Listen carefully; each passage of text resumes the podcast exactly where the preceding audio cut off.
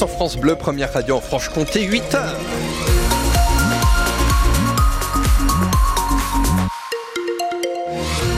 Sur les routes Prudence euh, nationale 57, vous quittez Besançon en direction de Pontarlier. Il y a donc euh, un accident qui s'est produit à hauteur de Saint-Orgonmain avec euh, deux véhicules d'impliqués, avec bah, une circulation qui est alternée dans ce secteur, avec les deux véhicules qui étaient au milieu de la route. Il n'y avait pas encore de secours sur place.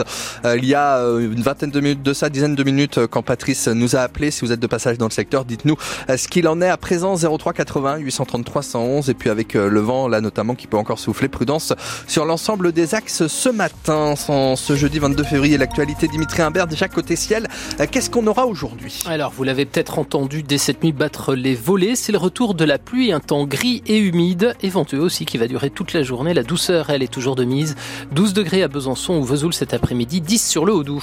À deux jours de l'ouverture du Salon de l'agriculture, c'est l'une des réponses à la colère des éleveurs. Leur ministre, Marc Fesneau, a annoncé une simplification du protocole pour tirer sur les loups qui menacent les troupeaux. Ces modifications doit figurer dans le plan loup 2024-2029. L'arrêté de tir doit être publié avant la fin de la semaine. Et chez nous, en Franche-Comté, les avis sont pour le moins partagés, Caroline Félix. Aujourd'hui, seul un tireur a le droit de tuer un loup sur dérogation du préfet. Si le ministre tient ses promesses faites mi-janvier, ce seront à l'avenir deux ou trois tireurs qui seront autorisés. Loïc Scalabrino est en charge du dossier prédation chez les jeunes agriculteurs du Doubs. Sur le massif, on est assez content parce qu'on a quand même une typographie qui est assez typique sur le massif du Jura avec du prébois. Nous, c'est un peu tout un paysage morcelé, donc le fait d'avoir euh, voilà plusieurs tireurs, ça augmente la, voilà la, possibilité de protéger le troupeau. Si ça passe, euh, je pense que ce serait une bonne avancée pour nous. Autre revendication des éleveurs qui pourrait aboutir, dans certains cas, ce ne serait plus un exploitant, mais toute une zone qui aurait le droit de tirer. C'est-à-dire que du moment qu'il y a une prédation sur une zone avérée, euh, voilà que tous les élevages voisins qui sont du coup aussi susceptibles d'être prédatés et directement l'autorisation de tir de défense simple. Des mesures qui n'ont pas de sens pour Michel Budna, la présidente de l'association Pôle Grand Prédateur, car tuer des loups, c'est risquer d'éclater la meute. À partir du moment où il est tout seul pour subvenir à ses besoins alimentaires, le loup, il va aller là où c'est le plus facile pour lui. Hein. Il va aller dans les troupeaux, étant donné que dans la région, ici, euh, les, les troupeaux de vaches, euh, c'est omniprésent. L'association recommande d'autres solutions, des filets de protection, des chiens ou des patrouilles de troupeaux la nuit. On a compté l'an dernier 25 attaques de loups dans le Doubs, 5 dans le Jura, des chiffres en légère baisse par rapport à 2022 et dans le même temps, il n'y a eu aucun tir de loup dans le Doubs selon les jeunes agriculteurs. Une disparition inquiétante du côté de Vesoul. Euh, Jean-Luc Poitvin, 69 ans, a été vu pour la dernière fois le 17 février près de la gare de Vesoul. Il a une calvitie, porte des lunettes et se déplace avec une béquille. La police a lancé un appel à témoins. Sa photo et sa description sont à retrouver sur francebleu.fr Besançon. Si vous pensez l'avoir vu, vous pouvez appeler la police de Vesoul ou composer directement le 17. Un piéton a été mortellement fauché par une voiture hier soir à Morbier dans le Jura. L'accident s'est produit peu avant 19h sur la Nationale 5. Les secours n'ont rien pu faire pour animer cet homme d'une trentaine d'années. Le conducteur de la voiture ne l'aurait pas vu traverser. À Passavant, dans le Doubs, une maison a entièrement brûlé cette nuit. Ce pavillon de 200 mètres carrés était totalement embrasé. À l'arrivée des pompiers, peu après minuit, le propriétaire, heureusement, pu sortir à temps. Elle a été relogée par la famille. À Besançon maintenant, les salariés des Galeries Lafayette sont toujours dans l'expectative. Le tribunal de commerce de Bordeaux ne s'est pas prononcé hier sur le plan de sauvegarde des 26 magasins Galeries Lafayette de l'homme d'affaires Michel Ohaillon qui est criblé de dettes. Les juges rendront leur décision le 20 mars. Petite lueur d'espoir tout de même. Hier, le principal créancier a donné son accord au plan de continuation d'activité. En Franche-Comté, les magasins de Besançon et Belfort emploient une centaine de salariés.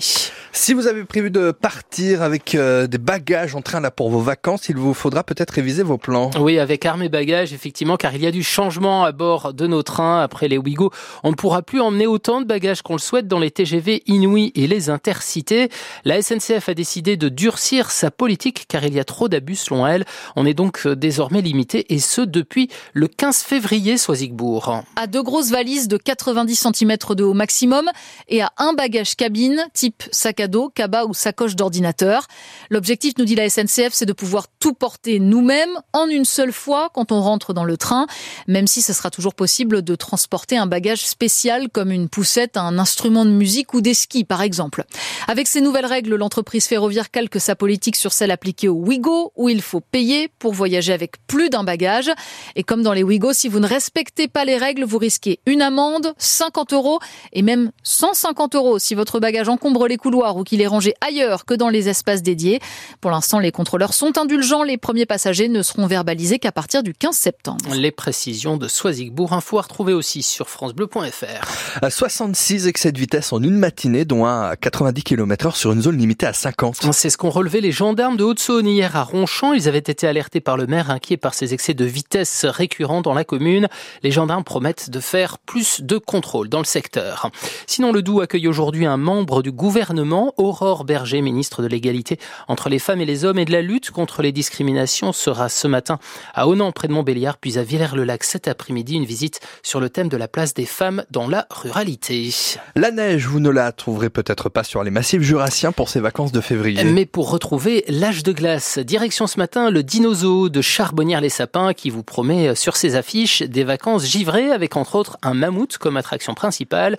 Le parc a exceptionnellement ouvert ses portes pour ses congés d'hiver dans la zona et c'est une première depuis 4 ans au programme promenade entre les dinosaures du parc mais aussi patinoire et chamallow de quoi ravir les enfants comme les grands-parents.